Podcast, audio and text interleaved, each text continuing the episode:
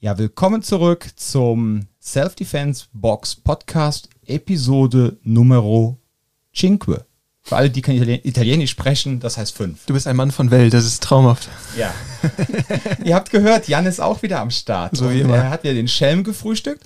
Und was mich besonders freut, nachdem wir letzte Woche ja schon eine Folge hatte, hatten mit einer Trainerin von uns und äh, die ja vor lauter Aufregung letzte Woche erzählt hat, ja, sie ist ja ganz allein auf weiter Flur als Frau in der Self-Defense-Box.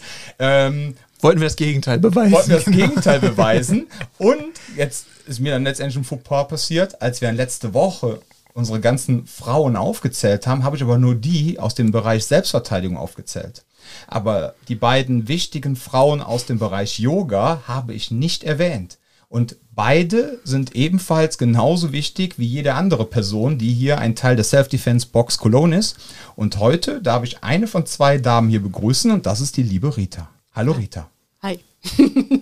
ich freue mich hier zu sein. Ja, wir freuen uns auch, dass du so flexibel bist. Ähm, Wir hatten, du bist kein Notstopfen, bitte nicht falsch verstehen. Wir hatten mit dir fest eingeplant, aber wir wollten eigentlich heute ein anderes Thema machen. Und dann ist mir das komplett durchgegangen vor lauter Ware, Lieferung, Pakistan. Und dann hab ich Vor gesagt- lauter Pakistan. ja, nein, die Lieferung war von Ware aus Pakistan. Und dann habe ich gestern noch zum Jan gesagt, boah, ob die Rita uns den Arsch rettet? Ja, ich rufe sie Rita mal rettet an. immer alle, ey.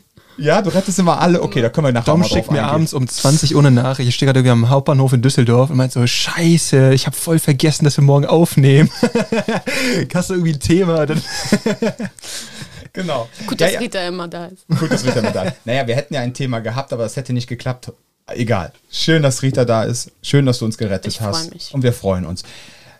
Ja, fangen wir an. Ähm, das, was wir immer machen. Wie bist du eigentlich zur Self-Defense Box Cologne gekommen? Wir hatten während den Lockdowns oder kurz vor dem ersten Lockdown, ist geil, diese Zeitrechnung, ne? wie man da jetzt anfängt. mittlerweile so- Genau. Ja, es kommt mir schon langsam vor, wie mein Opa, der mal erzählt hat, vor dem Krieg, nach dem Krieg, Ja, während ja. dem Krieg. 2020 ist das Jahr Null, ne? Genau. Genau. ähm, da, dass wir die Idee hatten, ähm, als Ergänzung zum Krav Maga, dass wir halt Fitnessboxen anbieten und halt auch äh, Yoga, weil das eigentlich eine perfekte Ergänzung ist. Ich glaube, der Impuls kam, wie alle positiven Impulse, fast alle positiven Impulse wieder von meiner Frau. Und ähm, dann hatten wir damals auch eine Yogalehrerin, dann hat das aber aus zeitlichen, organisatorischen Gründen nicht geklappt. Dann hatten wir noch ein, zwei Personen und dann kam irgendwann die liebe Tina. Und dann wurde Tina aber schwanger und hatte dann als Vertretung die Katja und dich Genau. empfohlen. Und so Unser- war es dann. Katja hat mich angeschrieben und gefragt, hey Rita, hättest du Lust, in der Self-Defense-Box zu unterrichten?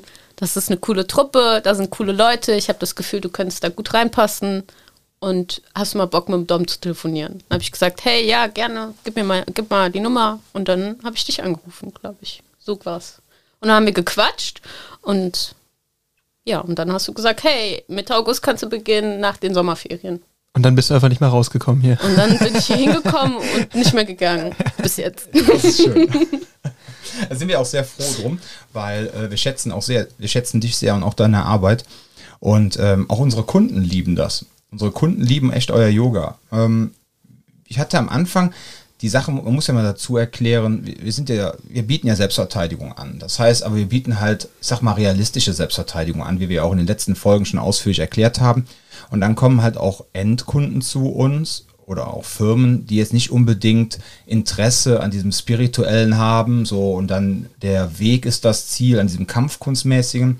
Deswegen war es mir dann halt auch wichtig, dass wir ähm, Yoga-Trainerinnen haben, die halt jetzt zwar für sich das Spirituelle verstanden haben und wissen auch, was Yoga ist, aber das letztendlich so transferieren können, dass auch Leute, die jetzt nicht spirituell, nicht esoterisch unterwegs sind, das meine ich jetzt in keinster Weise negativ, ne? man darf gerne spirituell sein, man darf gerne esoterisch sein, gar kein Thema, aber die halt nicht so unterwegs sind, dass sie trotzdem dann einen Zugang dazu finden. Ja, man kann vielleicht einfach mal darauf eingehen. Also ich meine, wenn hier hauptsächlich Selbstverteidigung unterrichtet wird, wirkt das ja vielleicht erstmal ein bisschen kontraintuitiv. Warum wird da auch Yoga angeboten? Vielleicht kann einer von euch mal so ein bisschen was zu sagen, wie das eigentlich irgendwie entstanden ist. Also generell jetzt nochmal zu dem, was Dom gesagt hat. Das ist ja auch, wir hatten ja auch genau darüber ja auch im Telefonat gesprochen, dass ich ähm, schon die Yoga-Philosophie liebe und auch das Spirituelle. Aber ähm, mir ist halt super wichtig einfach, dass Menschen den Körper verstehen. Und ich finde, Yoga ist so eine, ein Tool, wie du Zugang zum Körper findest und generell wieder, weil ich glaube, das verlernen halt ganz viele Leute im, im Leben und im Laufe des Lebens, dass die ganz viele Sachen ignorieren oder gar nicht mehr auf ihren Körper hören und der Körper ist einfach so intelligent und sagt uns so, so viel und Yoga ist halt so der Moment, wo du deinen Blick nach innen nimmst und mal schaust, okay, wie fühlt sich mein Körper überhaupt an und was sagt mein Körper mir gerade? Und da brauchst du halt nicht oft dieses Spirituelle. Ähm, kannst du natürlich integrieren, aber für mich ist Yoga oft so einfach Körperarbeit, wenn ich so ganz stupide sage. Und ich will das jetzt hier auch, also ich will jetzt auch keinen beleidigen oder so. Ich meine, ich bin selber Yogalehrer. Ne? ähm, und zudem, ähm, wie das mit dem Kampfsport, also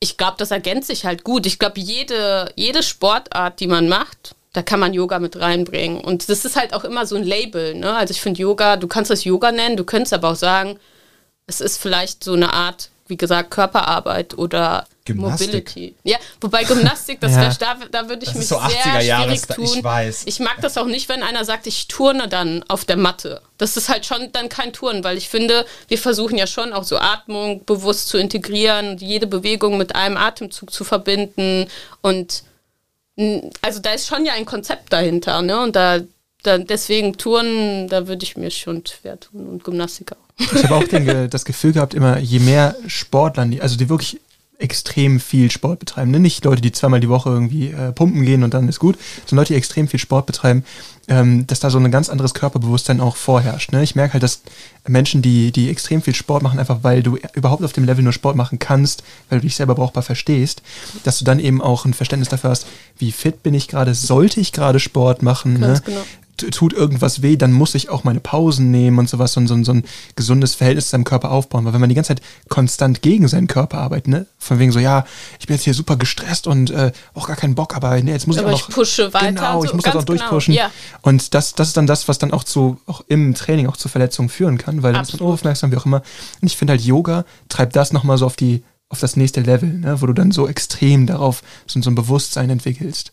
Ja, und auch dieses, ähm, dass du, das, ne, was ich vorhin gesagt habe, manche Leute haben ja zum Beispiel gewisse, so irgendwo Schmerzen, so in der Hüfte oder keine Ahnung, und die denken mal, ja, ist normal, das ist halt jetzt so. Das muss ne? so, das ist okay, genau, ist Verschleiß. Genau, obwohl die halt gar nicht verstanden haben, nee, der Körper ist ja eigentlich so gebaut, dass wir gesund sind und ich finde, so Yoga hat mir auch eher beigebracht, so ganz genau auf mich selber zu hören und zu schauen, okay, wenn ich gestresst bin, dann muss ich mal drei Gänge zurückschalten und nicht noch mehr machen, sondern halt lernen, mehr Nein zu sagen. Und dieser, und ich spüre das halt so auf der Matte. So, wenn ich mich mit mir selber auseinandersetzen will, dann gehe ich auf die Yogamatte und dann spüre ich ganz genau, wo ich gerade bin ne, und was ich halt brauche in meinem Leben. Ähm, ja, und das ist halt auch mein Ansatz. Das will ich halt den Menschen hier beibringen. Und ich finde, ein wichtiger Teil ist nicht nur diese Körperarbeit, dass wir uns bewegen, sondern auch die Meditation. Also, und viele Leute wissen ja überhaupt gar nicht, wie es ist, so mit sich selber mal zu sitzen. Mhm, und in mal dieser Stille. ne, und das zuzulassen, ja. Ja, und auch so dieses zu sitzen und da einfach nur zu sitzen, weil wie oft nehmen wir uns im Alltag Zeit, einfach zu sitzen und nichts zu tun. Wir sind ja darauf programmiert, oder unsere Gesellschaft hat uns vielleicht darauf programmiert, immer Gas zu geben, immer was zu tun. Und immer auch eine Dauerberieselung. Selbst wenn du Genau. Ruhe hast, du brauchst Berieselung, Genau, um dann gehst du zu ne? Netflix oder weiß ich nicht, ne, bist an deinem Handy, bist bei Instagram, keine Ahnung. Du hast eine Dauerbeschäftigung, weil du glaubst, du musst halt immer busy sein, immer dein Hirn beschäftigen. Und dieser Moment, wenn du mal dich hinsetzt und dann in, auf der Matte sitzt und mal Stille hast, deswegen arbeite ich auch ganz gerne mal ohne Musik, dann bist du mit dir selber konfrontiert. So, du, du musst halt Imagine. ja, so, du musst dich mit dir selber beschäftigen und ganz oft laufen wir vor Dingen weg, so, weil, weil wir uns nicht die Zeit nehmen, uns mit uns selber auseinanderzusetzen. So. Da würde ich dich gerne mal was fragen. Und zwar, ich habe das ähm, oft auch bei Leuten gesehen, die auch ganz speziell Kampfsport machen, auch bei anderen Sachen, aber gibt es auch beim Lauf, ist halt egal, was für eine Disziplin. Ich kenne das von mir manchmal auch, dass ich merke, wenn, wenn irgendwo was unaufgeräumt ist oder wenn ich merke, hey, ich habe hier gerade so einen Konfliktpunkt und da willst du nicht hingucken, das ist gerade irgendwie alles verknotet und alles blöd, dann ähm, neigen gewisse Leute dazu, extrem viel Sport zu treiben, um darüber hinweg zu Vermeidungstaktik. Genau, Ja, ja, du, das ist dann quasi genau wie diese Dauerberieselung, du fängst an, das zu instrumentalisieren. Absolut. Etwas, was eigentlich gut für dich ist, ne? Sport, Bewegung, ne? du, du machst was Ja. Gutes für dich, aber auf einmal kippt es, weil du es quasi missbrauchst, um dein, Ja. dein, dein Problem da zu lösen. Hast du da den Eindruck, das könnte man mit Yoga überhaupt tun? Gibt es da dieses Ja, Risiko? also ich kenne das selber von mir tatsächlich. Also als ich meine Ausbildung begonnen habe, ähm, habe ich extrem viel Yoga geübt, sehr, sehr viel. Also wirklich jeden Tag, ähm, ich bin jeden Tag zu einer Stunde bei einem anderen Lehrer, äh, also zu einem anderen Lehrer gegangen, weil ich, also ich bin halt sehr ambitioniert, muss man auch sagen. Ich bin ein sehr ehrgeiziger Mensch, will sehr viel lernen. So, und wenn ich irgendwas für mich gefunden habe, wo ich Freude dran habe, dann lerne ich auch, also ich inhaliere sozusagen dieses Wissen und lerne sehr schnell. Und ich finde aber, ich habe halt da eine Extreme gemerkt, weil ich einfach plötzlich Verletzungen hatte. Ich habe mir die Bänder gerissen einmal während der Ausbildung. Und drei Durch Monate. Yoga oder unabhängig? Nee, ich bin umgeknickt, halt sehr, genau. Aber das Ding ist, anstatt da auf meinen Körper zu hören, war ich halt zwei Wochen später schon im Yogaraum habe hab weiter geübt. Ähm, weil ich halt einfach wusste, okay, welche Übungen kann ich machen, welche nicht. Eigentlich finde ich es ganz smart, weil ich wusste, ich muss mobil bleiben. Ich will, und ich weiß halt, wie ich selber mein Fußgelenk mobil halte. Und aber das Ding ist, im April dann war ich mal einmal joggen und dann hatte ich einen Stressbruch und da wusste ich, okay, das war alles zu viel für meinen Körper, weil ein Stressbruch ist halt, das ist einfach passiert durchs Laufen und ich habe halt nichts gemacht, kein, kein Umknicken, nix. Und dann wusste ich, okay, mein Körper gibt mir ganz klar Signale, dass hier irgendwas nicht stimmt. Deswegen, also ich kenne halt diese Extreme auch, dass man mit Yoga zu, also auch zu viel Yoga kann mal schädlich sein, wenn du halt über die Grenzen deines Körpers gehst. Aber auch das war eine gute Erfahrung, weil ich habe da halt viel gelernt. Ne? Und jetzt weiß ich, hey, wenn ich mal drei Wochen kein Yoga übe, dann ist das auch voll okay für mich. So, ich muss das nicht jeden Tag machen, um ein Yogi zu sein. Also für mich hat sich das auch viel geändert. Mittlerweile ist eher so, wir sagen dann irgendwann mal so Yoga outside the mat oder Yoga off the mat. Du bringst halt diese Yoga-Philosophie und die Perspektive aufs Leben. Das ist ja schon eigentlich eine Haltung, die du einnimmst. Und das ist für mich halt dann auch Yoga. Also nicht nur auf der Matte zu stehen und zu üben, sondern meine Art zu leben, wie ich halt dem Leben begegne. So. Also würdest du sagen, so wie auch bei Meditation oder Spiritualität, ist es weniger einfach nur dieses, ich setze mich hier nur meditiere. Natürlich, das ist eine Übung, das ist Teil davon, genauso wie im Yoga die Bewegungsabläufe und die, ähm, die Bewegungen irgendwo auch eine Rolle drin spielen. Aber es ist mehr als das. Es ist so ähm, ein Teil davon, du übst das, Ja. aber das Resultat oder das, was du da rausziehst, ist eigentlich was anderes als einfach nur die Bewegung oder Ja, genau. ein bisschen Fitness oder Ja, so. genau. Ich glaube, viele beginnen damit, dass die sagen, hey, ich möchte mobiler werden, ich will flexibel werden, deswegen will ich mit Yoga anfangen. Die meisten kommen ja auch wirklich, weil die eine Beschwerde haben. Und dann sagen, okay, ich muss jetzt was für meinen Körper tun. Ich habe gehört, Yoga hilft. So. Und dann kommen die und dann sagen, ja, Rita, ich habe hier Rücken und ich habe hier dies und das. Und dann fängt man halt an. Und wenn man dran bleibt, dann merken viele Leute, boah, da tut sich auch was mein, also in meinem Hirn, ne? Da tut sich was mit meinem Kopf. So, ich merke einfach, nach der Yogastunde fühle ich mich so, äh, kann ich so setteln, ich fühle mich ruhiger und dann merken die, boah, das macht auch was mit mir. Und das ist so dieses, vielleicht kannst du das dann auch mit in dein Leben integrieren und zum Beispiel also Thema Atmung. Wir sind ja überhaupt gar, also Atmen ist ja etwas Natürliches. Wir denken nie über unseren nächsten Atemzug nach. Und in Yoga, in der Yogastunde, da musst du ganz bewusst auf deine Atmung achten. Das ist ja auch gewollt. Und du willst ja in so eine Bewegungsmeditation kommen. Und irgendwann passiert das, also wenn du so mitten in deiner, also wenn du geübt bist, ist es auch so, dass du wirklich jede Bewegung mit einem Atemzug verbindest und dir halt Zeit nimmst, da bewusst zu atmen. Und wie oft atmen wir, also einfach, wir sind so kurzatmig, wir nehmen, also das ist ja auch okay, weil sonst müssten wir ja immer darüber nachdenken, dass wir atmen. Aber was ich halt gemerkt habe, zum Beispiel, wenn mich irgendwas stresst in meinem Alltag oder irgendwas so auf mich einprasselt, dann nehme ich mir mal kurz Zeit, in den Bauch zu atmen, fünf tiefe Atemzüge und dann merke ich so, hey, alles ist gut.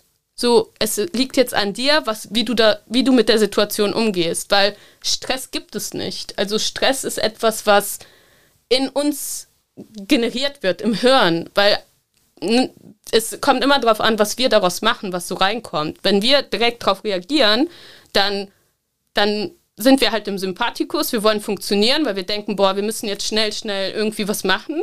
Und wenn du mal so deinen Atem regulierst, dann gehst du wieder in deinen Parasympathikus, also das ist das Nervensystem, das uns beruhigt. Und dann merkst du, hey, alles ist gut und ich kann die Situation handeln. Es liegt jetzt an mir, so wie setze ich meine Prioritäten, was kommt zuerst. Aber das ist halt so auch Übungssache. So. Und das habe ich auch viel aus dem Yoga gezogen. Ja, das ist ja auch absolut dienlich für die Selbstverteidigung. Dass man in Stresssituationen, Ja, in vermeintlichen ruhig bleibt, atmet, den Körper mit Sauerstoff versorgt. Ja, genau. Letztens kam jemand zu uns, der hat woanders mal eine Zeit lang Kraftmager trainiert und hat da auch seine Ausbildung gemacht. Und er meinte, Dominik, was hältst du eigentlich davon, wenn man dann in so eine Stresssituation kommt und der ganze Körper ist hart angespannt? Und ist so, ja, äh, wie willst du, wie willst du jetzt wie willst du deinen Körper, wie willst du denn atmen? In dem Augenblick, wo du dich ja komplett anspannst und verkrampfst, ja, mhm. hast du ja oftmals auch das Problem, dass du dann nicht mehr komplett durchatmest. Dann sind wir ein bisschen wieder in dieser Kurzatmigkeit, ne? Ach so, ja, darüber haben wir dann nie, nie gesprochen, ne? von dem Thema Ausweichen und dass man mhm. eigentlich auch Schlaghärte nicht durch einen angespannten Muskel entwickelt, ja. Ähm, ja, und da ist Atmen ja super wichtig, ne? weil nur so kannst du halt Sauerstoff auch in deine Muskeln bringen, ne? so wenn du weiteratmest. So. Ja. Ja, aber ich muss auch sagen, mir hat das Yoga auch sehr gut geholfen. Ich war bei Tina öfters mhm. und ich war bei Katja anfangs noch. Ähm, dann hatte ich wieder jede Menge andere Sachen zu erledigen, beziehungsweise wir hatten das eine Stunde weitergelegt auf die 20 Uhr und das war mir dann zu spät. Mhm. Aber mir hat es auch sehr gut bei, äh, bei meiner Schulter geholfen, bei meinem Schulterproblem. Und als wir damals äh, Yoga eingeführt haben, war ich auch die ersten paar Wochen wirklich regelmäßig da, um auch so als leuchtendes Vorbild in den Kurs zu gehen, damit alle sehen, ach guck mal, der alte Dicke geht da auch Chefsache hier der Kurs. Das war nämlich wichtig, weil das Witzige war, ähm, dann am Anfang bei Tina war es wirklich so, dann waren auf einmal 12 bis 14 Leute beim Yoga. Davon waren aber 10 bis 12 Männer. 40 aufwärts zum größten Teil, ja, weil die alle gesagt haben, auch wenn der Dom dahin geht, dann gehe ich auch dahin. Und die fanden das alle großartig, denen hat das allen gut getan, ja, und äh, Tinas Gesicht beim ersten Mal war echt göttlich. Und auch von Katja, als sie dann das erste Mal reinkamen, da waren irgendwie so dann zwölf Personen, zehn Männer, ja. Aber denen hat das auch allen gut getan. Ich habe allen gesagt, Leute, Rückenprobleme, ich gebe jetzt hier kein Heilversprechen ab, aber bewegt euren Hintern dahin, damit ihr ne, genau die Sachen, weil auch so Rückenprobleme und so, es sind ja meistens dann auch Verspannungen aufgrund von Stress, ne? Das wird auf das Wort des äh, Podcasts, Stress. ähm, genau, das ist der Punkt. Ne? Also von daher, ich finde das super, aber ich habe auch gemerkt in diesem Yoga-Training, äh, es ist wirklich ein Krieg mit mir selber. Ja. Und äh, Katja, ich glaub, oder was Tina? Ne, Tina hat mich, glaube ich, bei den ersten zwei, drei Malen mal gefragt, meinst du, Undom, wie findest du, es ist super, aber es ist Krieg. Ja, und, und das, das ist aber das, was ich ja auch zu dir vorhin ja. meinte, dass wenn du auf die Matte gehst, und das sage ich ja auch immer zu Beginn meiner Stunden, meiner Stunden oder wenn ich in neue äh, Gruppen reingehe, bitte bleib bei dir auf deiner Matte, das ist dein Space. Es geht nicht darum, was ich dir hier vorne zeige und vorschlage und es geht überhaupt nicht darum, was links und rechts gemacht wird, weil wir alle unterschiedliche Körper haben und das ist jetzt dein Moment, wo du dich bewusst mit dir selber auseinandersetzt und es ist ganz oft Krieg mit dir. Also so selbst für mich, wenn ich auf die Matte gehe, setze ich mich 60 Minuten oder je nachdem wie die Stunde, wie lang die Stunde geht, mit mir selber auseinander und ja, weil das, was ich auch meinte, so wann nimmst du dir die Zeit, so ganz bewusst mal auf dich selber zu hören oder deinen Körper mal ganz bewusst zu spüren und Yoga ist halt sehr anstrengend. Ne? Ja, Je nachdem. Ich hab, ich hab also auch mental, ne? So. Absolut. Ich habe mir früher mal eingeredet, so wenn ich früher Thai-Boxen gemacht habe im Sparring und habe so richtig hart trainiert, dass ich mir eigentlich Zeit für mich selber nehme. Aber manchmal habe ich auch das Gefühl gehabt, eigentlich war es diese, diese Suchtverlagerung. Absolut, das, das, was ihr ne? eben meinte. Du, genau. du, kriegst nur unter Vollstress das Hirn frei und das ist auch nicht der Weg, den man gehen sollte. Nee, es, ja. ist, es, ist, eigentlich komplett krank. Ja, ja, ja gut. Ja, ja, ja, das ist ja auch zum Beispiel, wenn Leute ja gestresst sind. Ich meine, ach, ich kann das jetzt irgendwie nicht so pauschal sagen, weil ich da jetzt nicht drin stecke, aber ich glaube, manchmal, wenn du gestresst bist und dann nochmal extrem in so eine krasse Bewegung reingehst, stresst du ja den Körper noch mehr. Und manchmal ist halt vielleicht dieses mal was Ruhiges besser, aber das will man ja dann nicht, weil man glaubt, man muss sich jetzt bewegen, bewegen. Wobei meine Yogastunden sind halt schon auch so konzipiert, dass ich mich viel bewege, also dass die Leute sich viel bewegen, auch sehr, sehr viele kraftvolle Sachen machen, aber dann halt anschließend so eine längere Dehnungsphase kommt.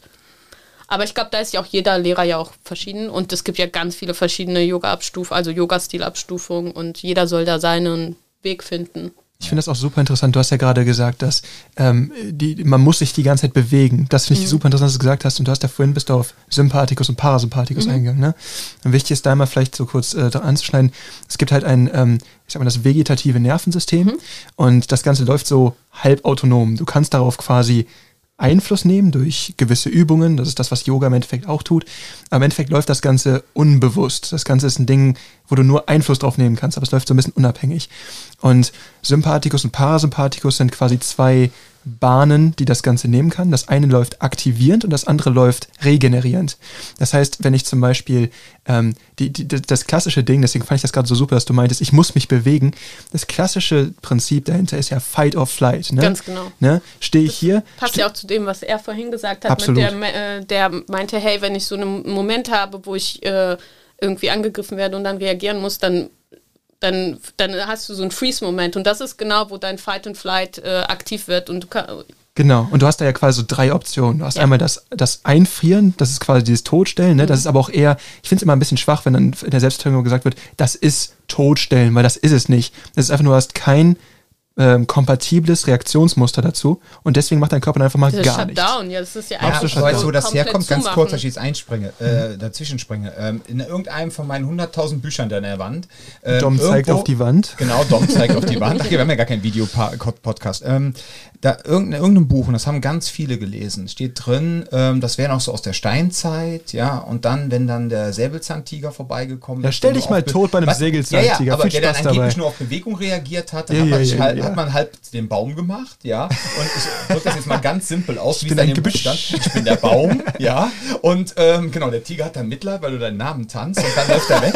Nein, Hashtag no front. Nein, aber das, das, der, das haben ganz viele gelesen, dieses Buch, wo das einfach drin steht, da kommt der Tiger, der sieht dich, du bewegst dich nicht mehr, weil du eingefroren bist, er denkt, oh, ein Park, Baum, genau. und dann läuft er, geht er weiter. Ja, Ja, klar. So, und das war, und deswegen kommen da so viele Selbstverteidigungstrainer einfach auf das Ding. Vielleicht hat auch nur zwei das Buch gelesen und haben das Ja. dann in ihren Ausbildungen immer weitergegeben, weil Ja. die Geschichte ganz nett ist. Ne? Ich glaube aber, also, ne, ich bin natürlich auch un, absolut unqualifiziert, das jetzt absolut, einfach so zu sagen, aber ich halte es für Quatsch. Ich glaube einfach, du hast kein kompatibles Muster. Was passiert bei anderen Dingen ja auch? Stell dir vor, du wirst blöd angemacht oder sowas, einfach nur angequatscht oder ähm, du stehst auf der Fläche, auf der, auf der Trainingsfläche und da fragt jemand etwas, wo du absolut nicht weißt, was du darauf antworten sollst. Da frierst du ja in Anführungszeichen auch ein. Yep. Also ich denke, das ist einfach, du hast kein kompatibles Reaktionsmuster. Aber Ja, ja, das, absolut. Was du sagst, du hast recht. Ich wollte nur sagen, wo der Quatsch herkommt. bitte merkt euch, dass Dom an dieser Stelle gesagt hat, ich habe recht, das passiert einmal in 100 Jahren. Ich habe noch nie gesagt, dass du kein Recht hast, du Otto. Aber du hast das ja auch in ganz normalen Alltagssituationen, ne? So diese, wenn, wenn du auch so weißt, du musst dich mit irgendwas beschäftigen Mhm. und du vermeidest das eigentlich die ganze Zeit so und äh, Du rennst, du rennst. Ja, das ist das, was genau. ich meine. Du hast ja die Option Ja. Fight, ne? Ich bin jetzt hier, alles kocht hoch, aggressiv drangehen, Problem lösen oder halt eben Flight, ich renne weg. Und das, das Interessante, weswegen ich das so, so relevant auch für Selbstverteidigung finde, was du gerade gesagt hast, ist, ob ich jetzt in einer Alltagssituation vor Problemen wegrenne oder sie aggressiv angehe, ist ja im Endeffekt in einer etwas, ich sag mal, abstrakteren Form dasselbe, als wenn ich auf der Straße angepöbelt werde. Und das Prinzip dahinter ist dasselbe. Ähm, ich habe zwei Reaktionsmuster, die ich anwenden kann. Ich kann entweder weg, einfach aus der Gefahrensituation heraus, oder ich kann mich dran setzen und mich damit beschäftigen. Aber das kann eventuell wahnsinnig aufwendig und auch vielleicht gefährlich für mich werden. Und das ist immer wichtig zu verstehen, dass quasi deine, deine Ego-Reaktion auf das, was du da gerade angehst, quasi dieselbe ist, wie wenn dein Körper, ich sag mal, real bedroht ist. Und das kriegen viele Leute gar nicht hin äh, oder mit, dass sie im Alltag die ganze Zeit wegrennen. Und das ist, glaube ich, total wichtig, das die, die, anzugehen. die hören da ja. Also, was heißt die hören? Aber ich glaube, manche, wenn du halt nicht dieses Wissen hast, Mhm. dass du, dass du verstehst, wie, wie der Körper funktioniert, dass das halt einfach so ein System ist, das so fährt, Mhm. dann kannst, also dann verstehst du dich vielleicht, also dann denkst du so, das ist so. Ja. Aber deswegen finde ich es ja so spannend. ist sich der mit dem Normalzustand dann, ne? Genau, Genau. und deswegen finde ich es so spannend, sich mit dem Menschen, menschlichen Körper zu beschäftigen, mit den ganzen Systemen, die da so fahren, weil Mhm. du ja plötzlich so verstehst, wieso du Dinge selber so tust. Und dann fängst du an, dich selber zu hinterfragen. Genau. Und denkst so, okay, wieso gehe ich mit der Situation jetzt so um? Wieso gehe ich die Dinge jetzt zum Beispiel an? Wieso stecke ich da zum Beispiel mein Herzblut rein? Und bei anderen Dingen wende ich halt diese Vermeidungstaktik an und renne da weg. So. Weil es dich irgendwo bedroht. Und das ist ganz wichtig, ne? Dieses, mein Selbstbild ist gerade bedroht, ne? Vielleicht bin ich gar nicht die geile Person, die ich denke, die ich bin, oder vielleicht ist da eine, ich sag mal, irgendwo ein Ding, wo ich noch dran arbeiten müsste, aber ich will das gerade noch nicht zulassen. Es bedroht mich und ob es jetzt physisch oder ob es eine Ego-Bedrohung ist, das Prinzip ist dasselbe für dich. Deswegen finde ich so interessant, ähm, Yoga, wenn du gerade sagst, es ist parasympathisch, das, wie, die, wie, wie, wie es quasi wirkt, das bedeutet, es wirkt regenerativ auf den Körper. Und die meisten Menschen haben halt, oder was heißt die meisten Menschen? Ich sehe immer wieder Leute, die quasi einen 10-Stunden-Tag arbeiten, dann nach Hause gehen, sich da berieseln lassen. Und wieder dann wird Netflix angemacht. Und das Problem mit Netflix ist, du sitzt davor, aber du bist die ganze Zeit absolut dauerbefeuert. Dabei kann dein Körper nicht regenerieren. Genau. Und Yoga ist dann für viele Menschen der erste Einschritt oder der erste, der erste Zugang zu, oh, warte mal, ich kann auch runterkommen, ich kann mich Mhm. entstressen und ich kann regenerieren. Und ähm, Ja, oder so progressive Muskelentspannung und so, das sind ja auch alle, Training ist ja, auch so ein genau. Konzept, genau. Da gibt es viele Wege, aber deswegen ist es halt, ich wollte diesen Vergleich da äh, einmal aufzeigen. Ne? Physisch, Ego, ähnliches Prinzip und du landest halt an einem Punkt, wo du in beiden Situationen durch äh, einen bewussten Umgang mit dir auch merken kannst, oh, ich rutsche gerade in das eine oder das andere. Warum bin ich gerade so absolut, absolut in so einer sympathischen Phase drin, wo ich total drin hänge und mir geht der, mir geht die Pumpe, mir, was weiß ich was, ich bin total gestresst und ich weiß gar nicht warum. Genau. Aber in dem Moment, in dem es dir bewusst wird, kannst du was dagegen machen. Genau. Als wenn du es die ganze Zeit als Normalzustand annimmst. Und auch gerade, wenn du angepöbelt wirst, wenn es jetzt erstmal passiert, puh, Panik. Aber ich bin mittlerweile auch an einem Punkt, wo ich merke, ich werde angepöbelt. Und je ruhiger ich werde, desto besser verläuft die Kannst du- Situation. Genau. Und dann passiert nichts. Und dann kannst du selber über deine Antwort entscheiden. Ne? So, und Genau. ganz oft ist es ja eher eine Reaktion, weil du so ganz schnell irgendwie denkst, du musst jetzt hier was machen. Aber manchmal hilft es so, kurz sich zurückzunehmen, zu merken, vielleicht lohnt sich ja auch manchmal gar nicht, irgendwas da zurückzugeben, sage ich mal. Ne? Irgendwie. Und manchmal triffst du dann die Entscheidung und denkst, okay, lieber einmal durchatmen und ich kann aus der Ich-Perspektive sozusagen antworten. Weil ganz oft ist es ja auch eher so, dass du ja denn, das ist ja so das typische Beispiel ist für mich, wenn man Auto fährt und vor dir fährt jemand super langsam. Und wenn du, das bemerke ich auch immer an mir, das habe ich wirklich so, da merke ich auch so, ah ja, mein Bewusstsein ist bei mir. Ähm, wenn ich gestresst bin, dann rege ich mich immer über diesen Fahrer auf, weil ich so denke, boah, wieso fährt der denn jetzt so langsam, ne? Aber im Endeffekt hat das ja nichts mit der Person zu tun, das hat ja was mit mir zu tun, weil ich halt gerade gestresst bin, irgendwo hin muss und zu spät bin. Ähm, weil, und eigentlich müsste ich mich über mich selber aufregen. Aber ganz offen, das ist ja die einfachste Variante, die Schuld dem anderen geben. Aber im Endeffekt, ähm, Das ist ja wieder Flight, ne? ja, genau. ne, weil es halt, es tut ja auch manchmal weh, sich selber einzugestehen, hey, ich bin halt auch nur ein Mensch und habe Fehler, wir sind nicht perfekt, ne? So. Und ähm, Nein. ja, und keine, also das ist so für mich dieses Beispiel mit dem Auto. Und wenn ich dann so gelassen bin und dann fährt da einer langsam, dann ist es okay für mich so an dem anderen Tag, ne? Dann ist easy so, weil ich es nicht eilig habe oder so. Und das finde ich immer super spannend. Und du spulst vor allem nicht ein Muster ab. Das ist Ja. auch wichtig, ne? Weil viele Sachen, ich habe mir den Eindruck, dass ähm, so die Dinge, die man irgendwie mal falsch gelernt hat, die Muster, wo man auch sich eigentlich von äh, ein bisschen distanzieren möchte, die kommen auf, wenn man gestresst ist. Da, da macht man Dinge, wo man danach denkt so, ey, was hast du da schon wieder jetzt irgendwie verzapft? Das ist ja absoluter Mist gewesen, ne?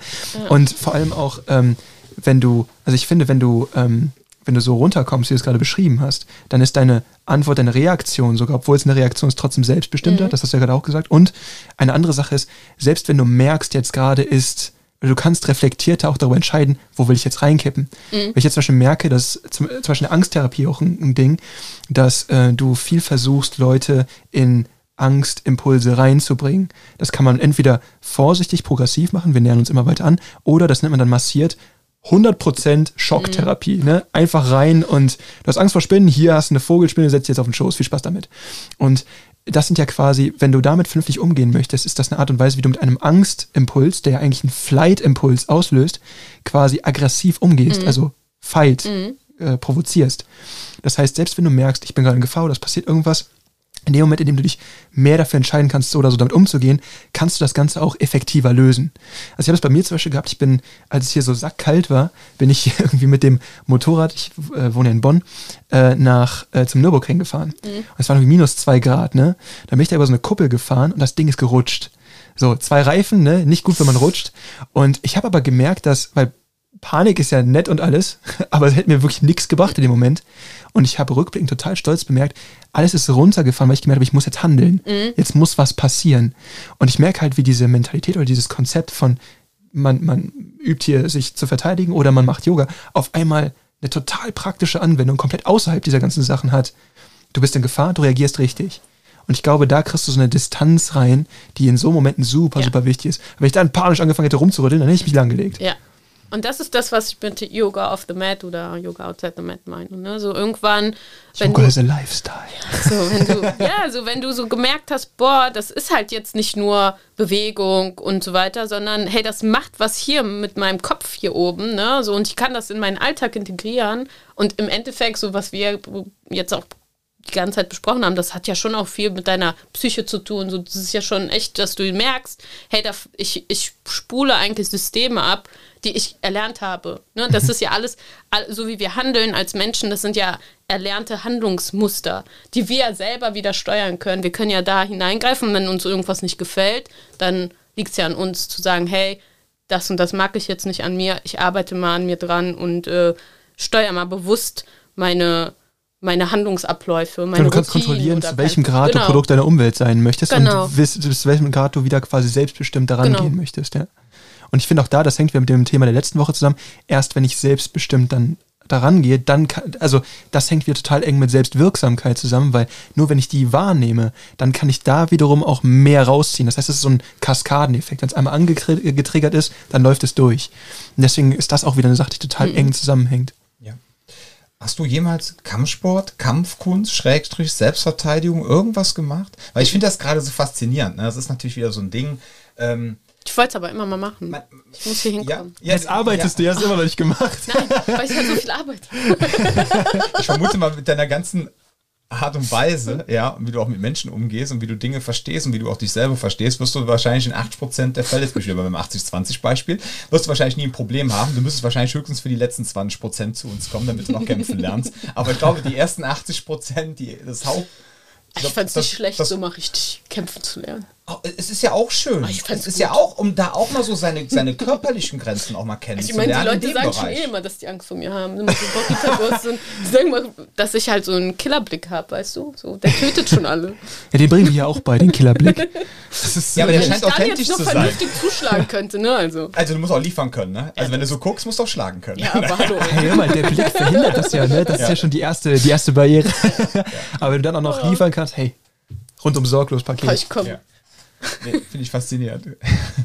nee, weil ich finde es mal, so, man hat ja manchmal kommen Eltern zu einem und sagen so, hier hast du den Peter Alexander, ja, der wird in der Name. Schule gemobbt, ja.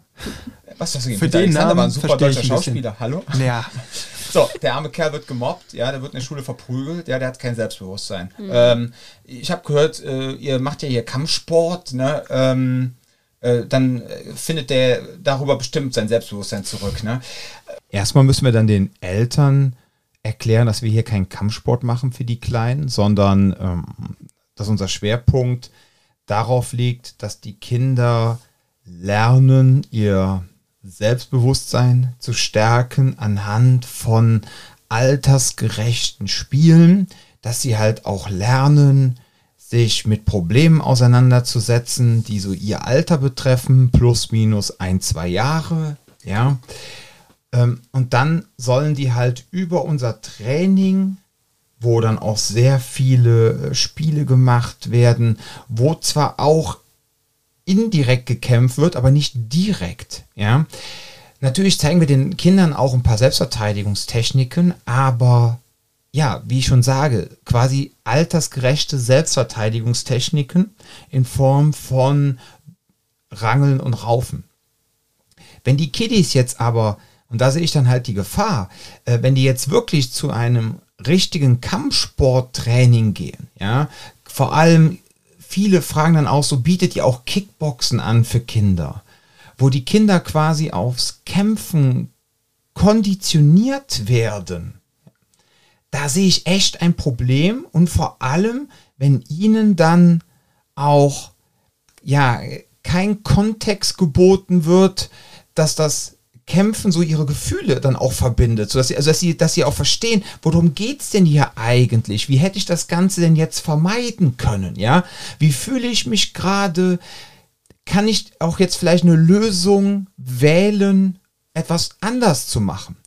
Da, diese Möglichkeit hat man gar nicht, wenn man jetzt zu einem Kampfsport geht, vor allem zu einem Kampfsport, wo man, wo es zu einem Wettkampfsport. Und das ist jetzt keine, ähm, das, was ich jetzt sagen werde, das basiert jetzt nicht auf irgendwelchen empirischen Studien, ja, um Gottes Willen. Aber so meine persönliche Erfahrung ist, die Jungs früher auf meiner ehemaligen Schule in Köln, die die Wettkampfsport Taekwondo gemacht haben, Wettkampfsport Kickboxen, Boxen, äh, Boxer hatten wir da nicht wirklich viele. Das waren die, die als erstes, wenn es Stress gab, bereit standen und sich kloppen wollten. Ja, so nach dem Motto, yeah, kämpfen, kämpfen, kämpfen. Sind sie auch drauf konditioniert worden. Die Jungs, die so beim Aikido waren, beim Jiu-Jitsu und selbst beim die Judoka, ja, die ja auch einen Wettkampfsport machen, aber selbst die haben irgendwie immer die Ruhe weggehabt und waren die letzten, die es gesucht haben. Jetzt kann man natürlich sagen, ja, äh, dann haben denen ihre Trainer was falsch gemacht, ne? Naja, ich sag mal so, offiziell haben die Trainer, diese Kickbox- und Taekwondo-Trainer damals, meinen Klassenkameraden, das wissen wir, weil wir die Schulen auch kannten, da haben die Trainer immer gesagt, wenn ihr das, was ihr hier lernt, draußen anwendet, ja, und es gibt keinen Grund dafür, sondern ihr wollt euch einfach nur prügeln, dann bekommt ihr von mir Ärger, ihr fliegt hier aus der Schule und so weiter und so fort hat, haben die sich trotzdem nicht dran gehalten. Weil die waren so drauf konditioniert, oh, ich kann mich wieder beweisen und ich kann hier zeigen, was ich Tolles kann, äh, dass die immer direkt die ersten waren, die draufgegangen sind. Also, ne? So, und das, wow. Und dann denke ich mir immer so, hilft das jetzt einem Menschen, der emotional jetzt nicht gefestigt ist und dann ausschließlich dieses wettkampforientierte Training als Lösung präsentiert bekommt. Für all seine Probleme. Und da sehe ich ehrlich gesagt echt ein großes Problem. Du weißt ja eigentlich gar nicht, wie du mit deinen Emotionen dann vielleicht in dem Moment umgehst, wenn du halt ja gar nicht bewusst, sag ich mal, zuschlägst, ne? Sondern das ist ja eine Flucht. Also eigentlich ist das ja, eigentlich ist das ja, wenn du ganz schwach bist und so gar nicht weißt, wie du mit deiner Aggression umgehst oder mit deiner Wut in dem Moment und dann einfach gnadenlos zu Haus irgendwie so. Wenn ich jetzt auch an Schule denke und dann sind immer Schüler da irgendwie hochaggressiv oder so. Das ist ja eigentlich, die haben ja man muss dazu, Entschuldigung, man muss dazu sagen, du studierst Lehramt, ja, ne? genau. Auf Lehramt. Ja, ja, bist du fertig. Ja, ja, ja, genau. Masterarbeit ist fertig. Genau, da können wir gleich auch noch gerne drauf ja. zurückkommen. Ja, genau. und das dann, das, so wenn man das in der Schule beobachtet oder auch so Schüler, die hoch auf, also so, so, so sehr auffällig, sage ich mal, sind, das sind ja genau die, die eigentlich ja die meiste, denen fehlt es ja an anderen Stellen, sage ich mal, und die suchen ja über diese Wege Aufmerksamkeit. So, und deswegen werden die irgendwie auffällig in der Schule. So. Ja, wenn ich auch sagen muss, also gerade wenn du eine Person bist, die eher ähm, da geht es dann schon wieder mehr darum, das wäre jetzt schon eher so differenzielle Psychologie, ne? So welcher Typ, da, da bin ich mal ein bisschen vorsichtig mit dieser ganzen Typisierung mhm. von Menschen und sowas, diese Gruppierungen. Aber wenn du zum Beispiel jemanden hast, der generell eine eher ängstliche Persönlichkeit hat und du merkst halt, da ist quasi diese Flight-Option total schnell getriggert, da bist du extrem schnell drin, dann ist zum Beispiel dem eine, eine ähm, eine Basis zu geben, wo eine aggressive Option eröffnet wird, direkt auf einmal hast du doppelt so viele Optionen. Ne? Mhm. Und das ist so eine Sache, wo ich mir denke, gerade für Pe Personen, die zum Beispiel Probleme mit öffentlichem Sprechen haben oder sowas, ne? wenn das so ein, so ein, so ein angstbesetztes Thema ist, das ist das, was ich vorhin meinte, mit dem du kannst auch mit Angstpatienten zum Beispiel auf diese Art und Weise so ein bisschen daran gehen. Ne? Wenn du dann anfängst mit sowas, das einzuleiten und zu sehen, okay, hier gibt es mehr als eine Option, dann kann das zum Beispiel einen ganz großen Effekt haben, wenn du dann mhm. quasi vor einer Gruppe stehst und merkst, boah, total angstbesetzt. Wenn du dann aber zumindest den Sicherungsschirm hast, das habe ich dann schon ab und zu mal gemerkt. Du bist in einer Situation, wo du äh, total unter Druck öffentlich gerade reden musst oder wie auch immer und ähm, du stehst da und bist so, boah, aber ich könnte dich vermöbeln, wenn ich wollte. Auf einmal wirkt die ganze Situation weniger bedrohlich, weil du, weil du das auf einmal switcht. Es geht nicht darum, dass du es wirklich machst oder es wirklich machen willst. Das haben wir in den letzten Wochen ja auch besprochen. Genau, ja. es geht wirklich absolut nur darum, dass du weißt, du hättest die Option, wenn du wolltest. Und das eröffnet auf einmal ein viel größeres Handlungsspektrum. Und auf einmal bist du aus dieser, aus der Enge, ich muss hier Flight-Reaktion an den Tag legen, raus. Das heißt, für so Menschen, die quasi eher ängstliche Persönlichkeiten sind, bei denen das quasi eine, eine automatische Verkettung oft ist, wo das ein schnell angereiztes Muster ist, ist es eine, eine Sache, die schon was mit dir machen kann, in meinen Augen. Mhm. Natürlich, wenn jemand eh aggressiv ist, ne, ist es nochmal eine.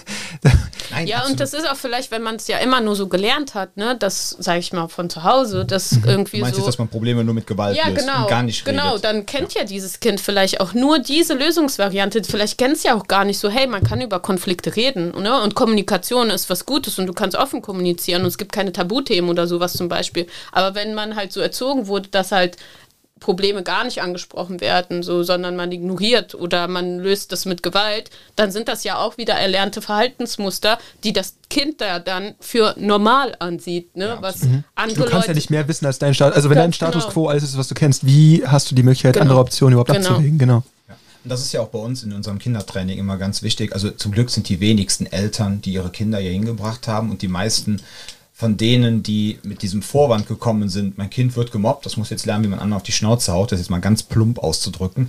Das sind, äh, keine Ahnung, nur ein Bruchteil der Eltern, die aber auch meistens dann nach dem ersten, zweiten Probetraining ihr Kind aber wieder rausgenommen haben aus unserem Training, weil äh, sie gemerkt haben, ach so, äh, wir sind ja hier gar nicht beim Kickboxen oder beim Boxen, wo Dinge dann komplett direkt offensiv geregelt werden und eigentlich gar nicht kommuniziert wird. Ne? Wir legen ja hier auch immer sehr viel Wert darauf, nicht Menschen gefährlicher zu machen, sondern einfach sicherer. Ja, genau. Und dann lernen sie halt ähm, vor allem, ähm, dass sie ähm, durch so kleine Spiele, ja, dass sie halt lernen, ihr Selbstbewusstsein aufzubauen. Ja. Aber das sind keine gewalttätigen Spiele, ja, so nach dem Motto, yeah, ich bin jetzt derjenige, der besonders hart haut. Geht wieder um haut. Selbstwirksamkeit Es mehr. geht ne? wieder um Selbstwirksamkeit, erfahre, wie- dann, ja. dann, dann beißt die Katze sich jetzt wieder im Positiven in den Schwanz und der Kreis schließt sich, ja. ja. Ich glaube, das ist auch so, auch im, im Kampfsport oder hier, also ich kann es jetzt nicht beurteilen, weil ich ja noch nie dran teilgenommen habe, aber Ja, so wie es jetzt, wie ich, wie ich so Kinder auch beurteile, ich glaube, je öfter man in so eine Situation reingeht, desto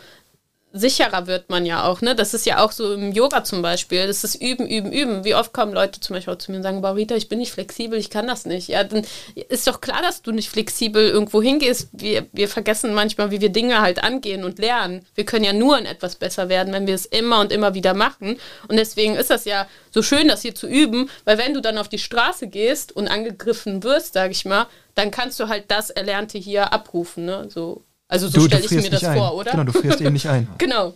Also das ist eine Sache, die ich auch gemerkt habe, ähm, während das früher immer noch ein Problem war, ne? du wirst angepölt, wie auch immer, ich friere ein, weil ich nicht weiß, wie ich damit umgehe, ist es, je weiter ich das, je weiter ich Selbstverteidigung und Kampfsport gemacht habe, desto häufiger war es so, du wirst angepöbelt und dadurch, dass du weißt, du hast die aggressive Option und du hast die Fluchtoption, bin ich jetzt in der Mitte, kann sagen, ich komme runter, was mache ich jetzt eigentlich mit dem?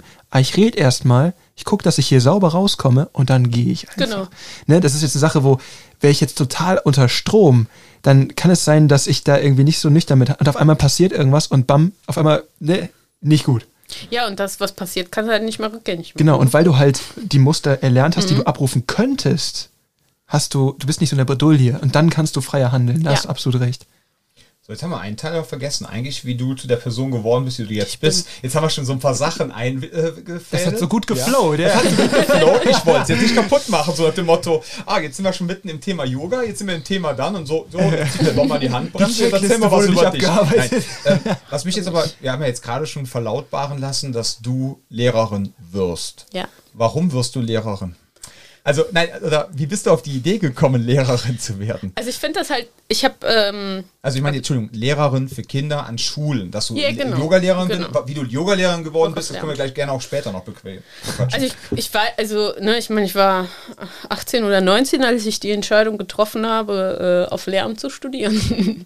ähm, ich glaube, ich habe grundsätzlich immer schon gerne Leuten oder Kindern was beigebracht. Ich habe halt sehr, sehr früh angefangen, zum Beispiel Nachhilfe zu geben oder so. Und es hat mir immer Spaß gemacht. Ich wollte immer Leute besser machen. Oder helfen. Wow. Ich, glaub, also so, ich wollte immer helfen. Ich glaube, ich habe so ein Helfersyndrom, ich weiß nicht. ja, und dann irgendwann habe ich so, ich, das war so in der Oberstufe, dann hat mir meine Deutschlehrerin gesagt, Baukita, äh, Deutschland braucht gute Lehrer und ich könnte mir gut vor, also ich könnte mir vorstellen, dass du eine gute Lehrerin sein könntest. So, und dann habe ich die Entscheidung getroffen. Und die Fächer, ähm, also Deutsch war so mein Lieblingsfach, dann dachte ich mir so, ah cool, mache ich Deutsch. Und das zweite Fach war erstmal Geschichte und das war ein absoluter Reinfall.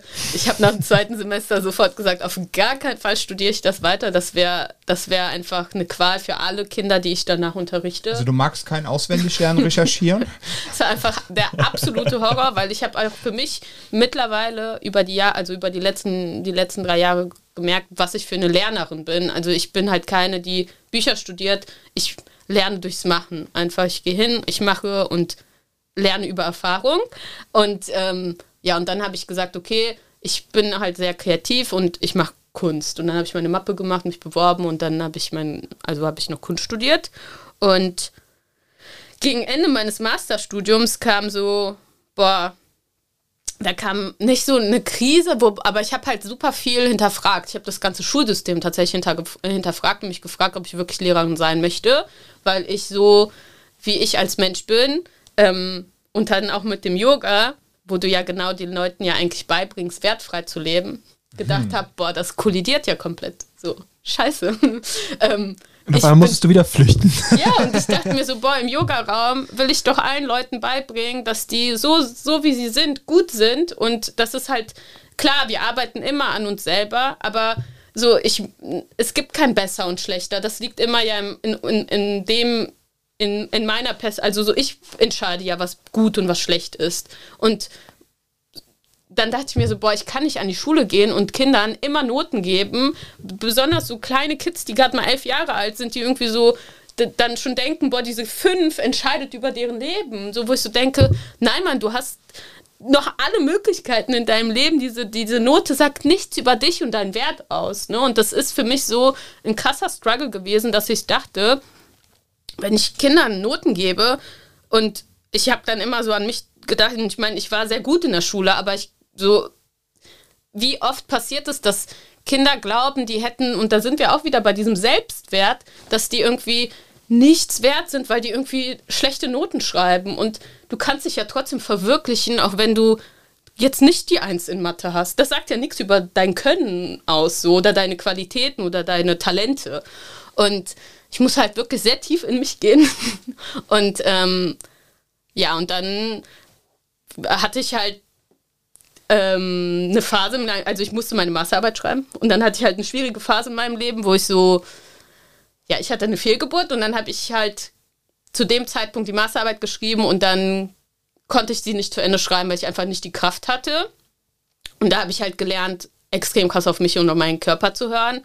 Und ähm, das hat halt jetzt nicht viel mit Schule zu tun, aber das hat mich halt nochmal so wirklich in einen Moment gebracht, wo ich so dachte, okay, Rita, was willst du mit deinem Leben jetzt machen?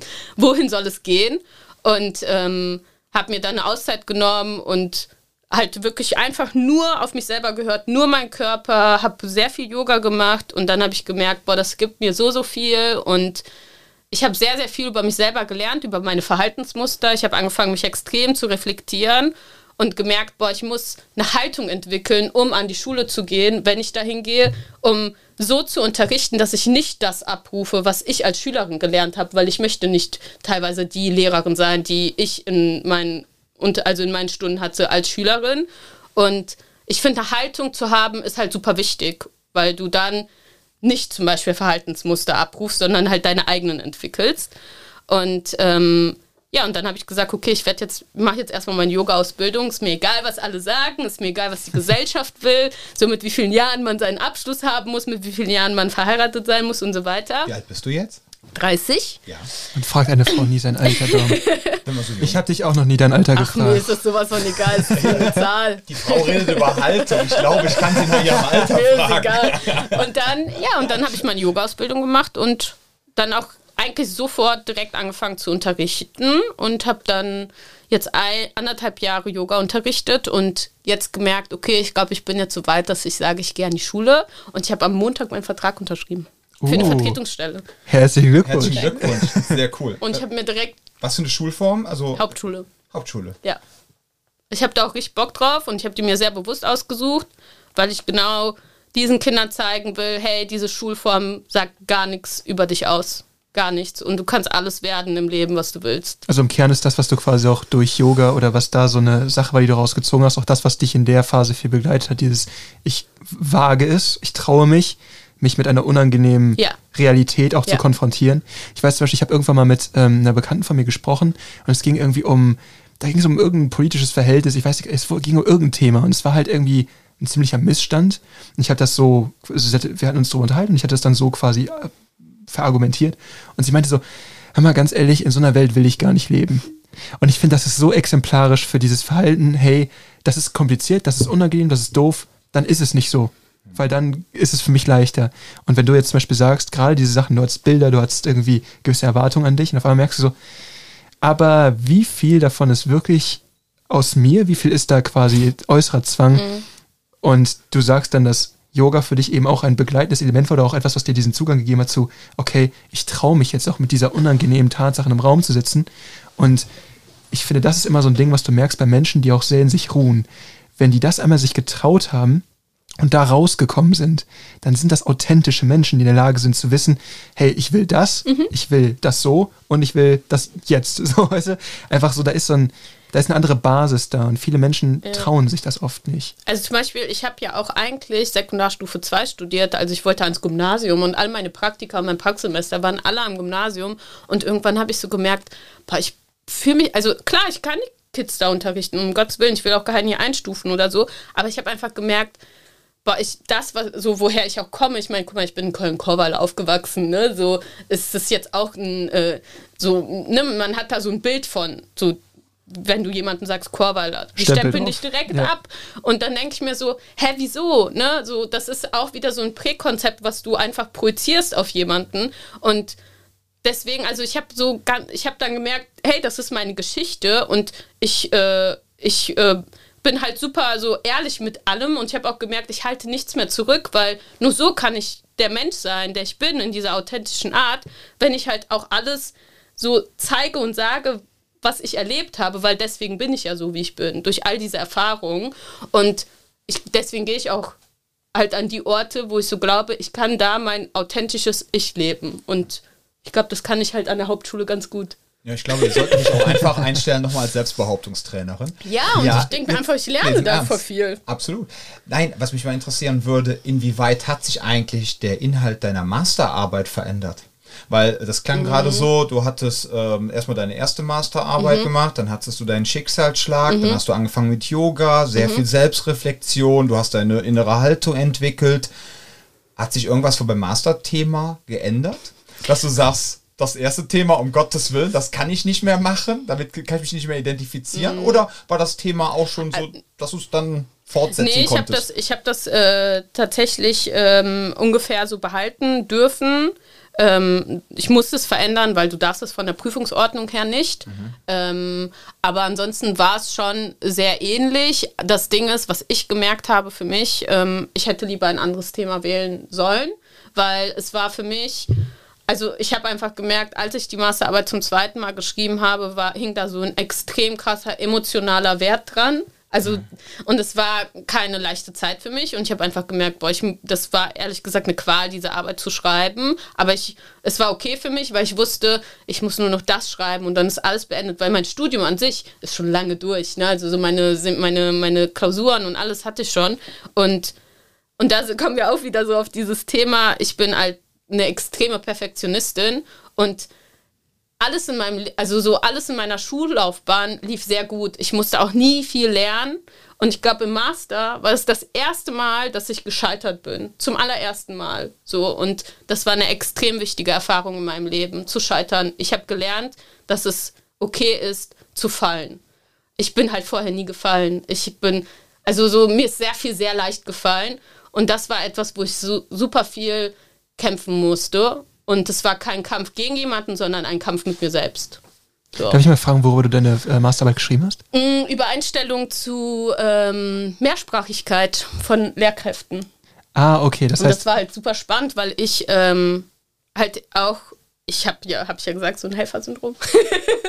ähm, äh, geschaut habe, wie gehen Lehrkräfte mit äh, SchülerInnen um, die zum Beispiel mehrsprachig aufgewachsen sind und wie sind da so die Perspektiven. Und ganz oft haben halt Lehrer die Perspektive, dass sie ähm, ja immer die Kinder, die zum Beispiel Arabisch, Türkisch und so weiter mit als Sprache in die Schule nehmen, immer problembehaftet sehen und das nicht als Ressource sehen, weil das sind eigentlich Kinder, die zwei Sprachen mitbringen und die sind vom, ich will jetzt nicht im Wert reden, aber die haben eigentlich zwei Sprachsysteme, die die mitbringen. Und jemand, der einsprachig aufgewachsen ist, hat halt nur ein Sprachsystem. Und trotzdem sind diese Schüler oft also werden immer mit Problemen gesehen, anstatt halt diese Perspektive mal zu drehen, zu sagen, hey, das ist eine Ressource, die die mitbringen und ich muss, es liegt an mir, wie ich sie bewerte, so und wie ich sie einstufe. Und das hat nichts mit dem Kind zu tun, sondern mit mir als Lehrkraft. Ja, und außerdem auch, was ich da auch total wichtig finde, ist, ähm, man darf die PISA-Studien jetzt nicht zu ernst nehmen, weil das, ne, das ist methodisch alles sehr, sehr fragwürdig. Ja. Aber eine, ich sag mal, große Lektion, die daraus entstanden ist, ist gewesen, dass die, ähm, das Lernen Umfeld, also die, die, die Schulform, die, ähm, die räumliche Ausstattung, der, der ganze Dries, dass das nicht annähernd so wichtig für die Lerneffekte äh, am Ende ist, wie die lernende Person Ja. und vor allem dabei auch viel mehr die Lehrkompetenz als die fachliche Kompetenz. Ja, die Persönlichkeit. Genau, Diese- es die geht viel mehr darum, wie gut Beziehungsebene. kann diese Person vermitteln und viel weniger darum, wie, wie äh, genau hat die dann Gödels Theorem verstanden oder sowas. Ja. Und da finde ich halt immer total wichtig zu sehen, dass sowas wie Mehrsprachigkeit, wenn du einen äh, Lehrer hast, der oder eine Lehrerin hast, die da, darauf eingehen können, ist das Potenzial für den, für den Schüler die Schülerin viel höher zu lernen. Ich weiß, in meiner Grundschule war es zum Beispiel so, wir hatten eine Lehrerin oder wir hatten ein Mädel, die, ähm, die war, die ist auch zweisprachig aufgewachsen, aber die ähm, ist bei ihrer Oma aufgewachsen. Und die Oma, ähm, die war aus Russland, die Mutter auch noch, aber die Mutter hat schon. Okay. Deswegen, also das Thema ist halt auch sehr persönlich Ja. gewesen. So. Hm? Und ich finde, da war immer so interessant, die Mutter hat schon ne, ein bisschen Deutsch gesprochen, die Oma fast gar nicht.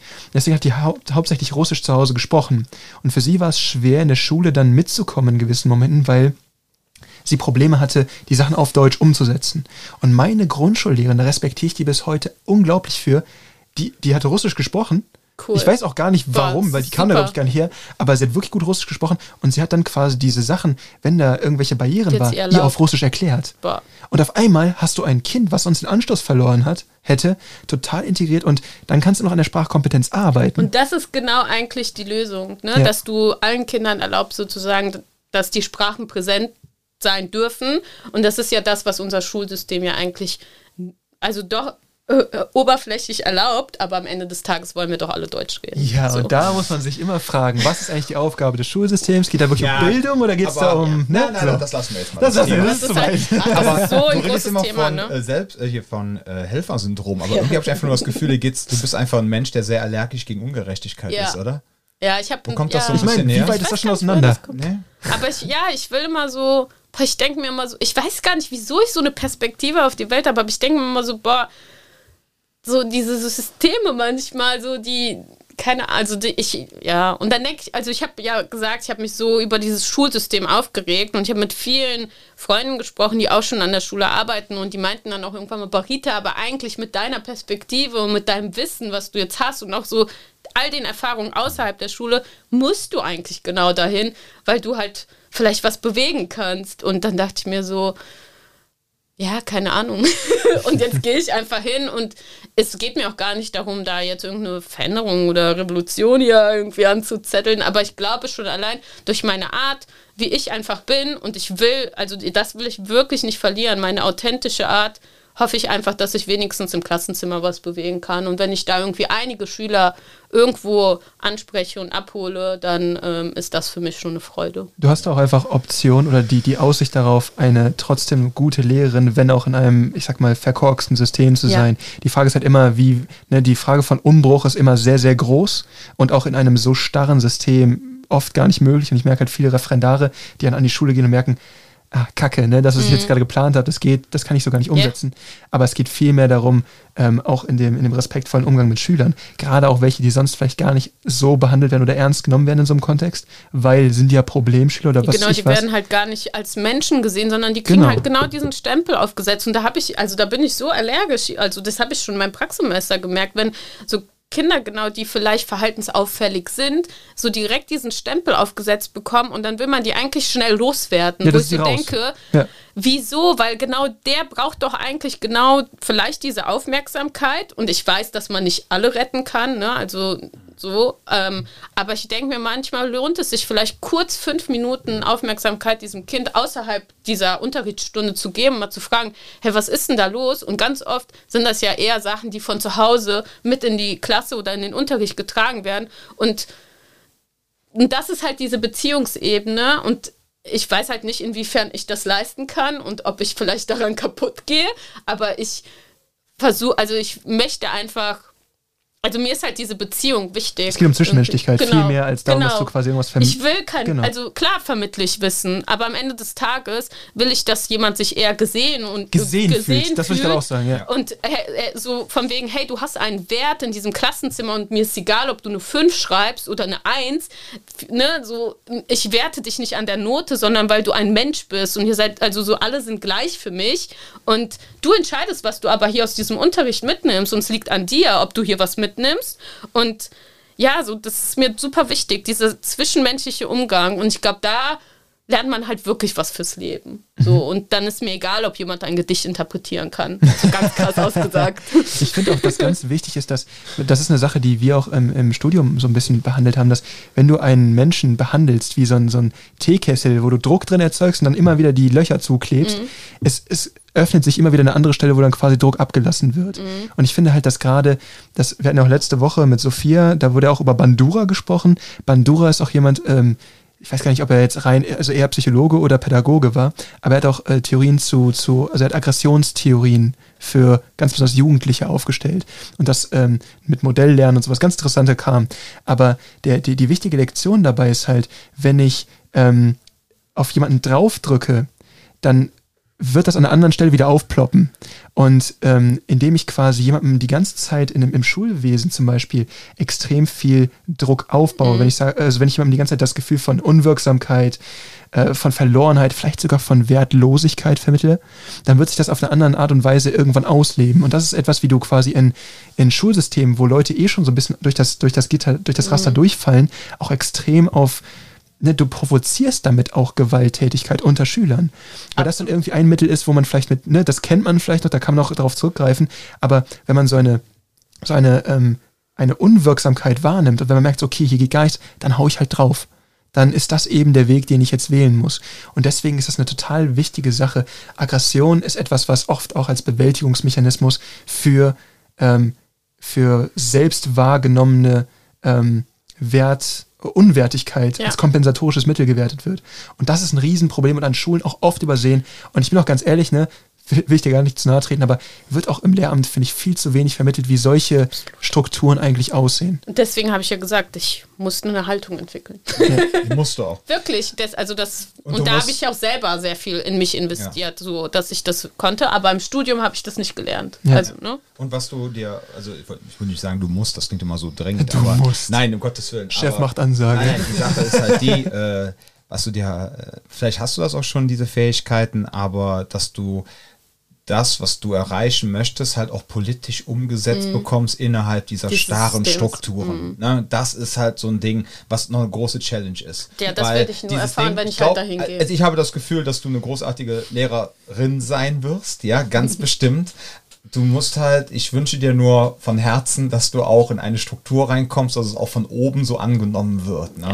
Ja. ja.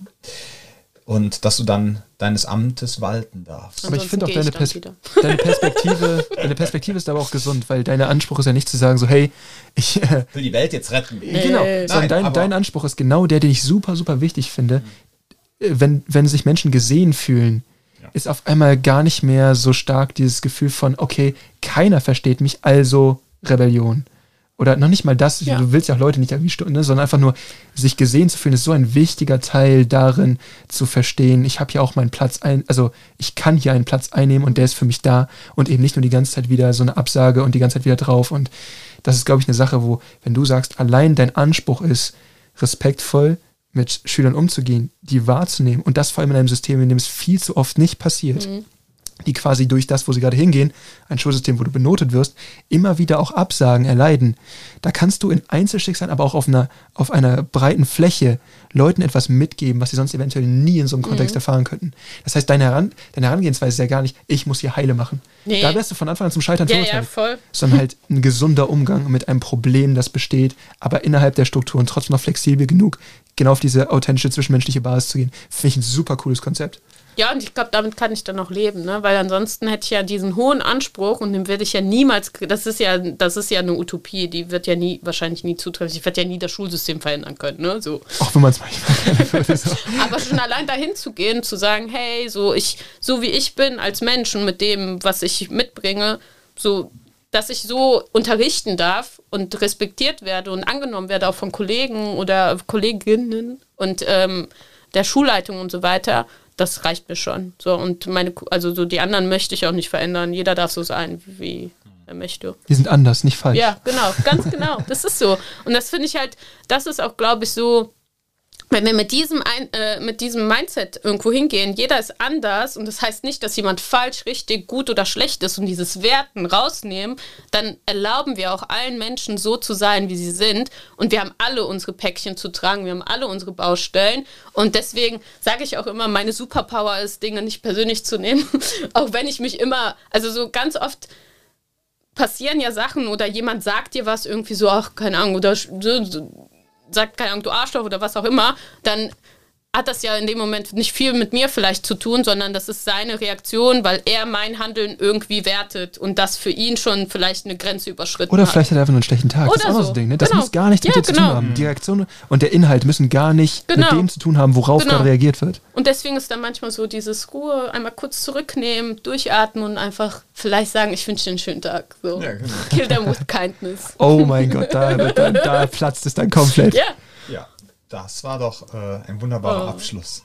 Ja, schön rund wieder. Ne, das war wieder schön rund. Und ich quatsche jetzt auch gar nicht so viel wie das letzte Mal. Letztes Mal habe ich mich auch sowieso gedacht, oh, das ist ein schöner runder Abschluss, oder du hast das gesagt. Und dann haben wir zwei nochmal zehn Minuten gelabert. Das ist wieder diese toxische Männlichkeit hier. Ja. ja. Ähm, magst du noch eine was viel sagen, zu starke Robin? homoerotische Grundspannung zwischen uns. Das funktioniert so nicht mit toxischer Männlichkeit. Ja. Hast du noch was Schönes zu sagen? Nein. Ich habe nie schöne Sachen zu sagen. Ja, ähm, Rita, es war mir eine große Freude. es hat mir sehr viel Spaß gemacht. Danke, Und dass ihr mir zugehört also mir auch. Hat sie auch Spaß gemacht, Robin? Ich glaube ja, ne? Wir wollen die Rollenverteilung mal besprechen hier. Alfred. Ja. ja, gut, dann würde ich sagen, ähm, ja, macht's gut, passt auf euch auf. Bis zum nächsten Mal. Macht Yoga. Mittwochs. Jeden Mittwoch, 20 Und Uhr. Montag. Und Montag mit, Mit der Katja. lieben Katja. Die lernt ihr auch noch kennen. Macht's gut.